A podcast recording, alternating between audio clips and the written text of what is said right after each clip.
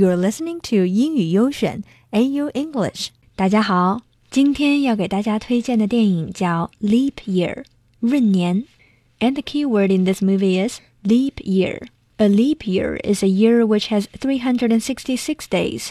There is a leap year every four years. Here is an example. A leap year is a year when February has 29 days. 闰年的时候，二月份有二十九天。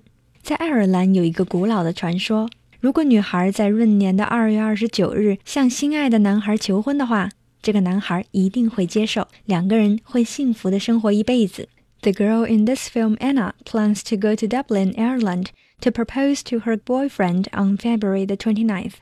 但在旅途中突然出现的坏天气，让安娜滞留在一个爱尔兰的小乡村。At this beautiful town, Anna met a guy called Declan. She asked Declan to bring her to Dublin to meet her boyfriend. 两个人开着一辆小破车去都柏林的路上，发生了许多有趣又有爱的故事。其中有一段台词是这样的：“I want to say, may you never steal, lie or cheat. But if you must steal, then steal away my sorrows. If you must lie, lie with me all the nights of my life.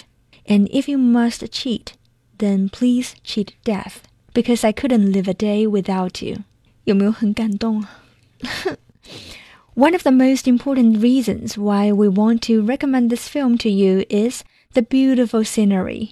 爱尔兰的风光实在太美、太美、太美了，将来有机会一定要到爱尔兰去看一看。I hope you also like this romantic comedy film Leap Year 闰年。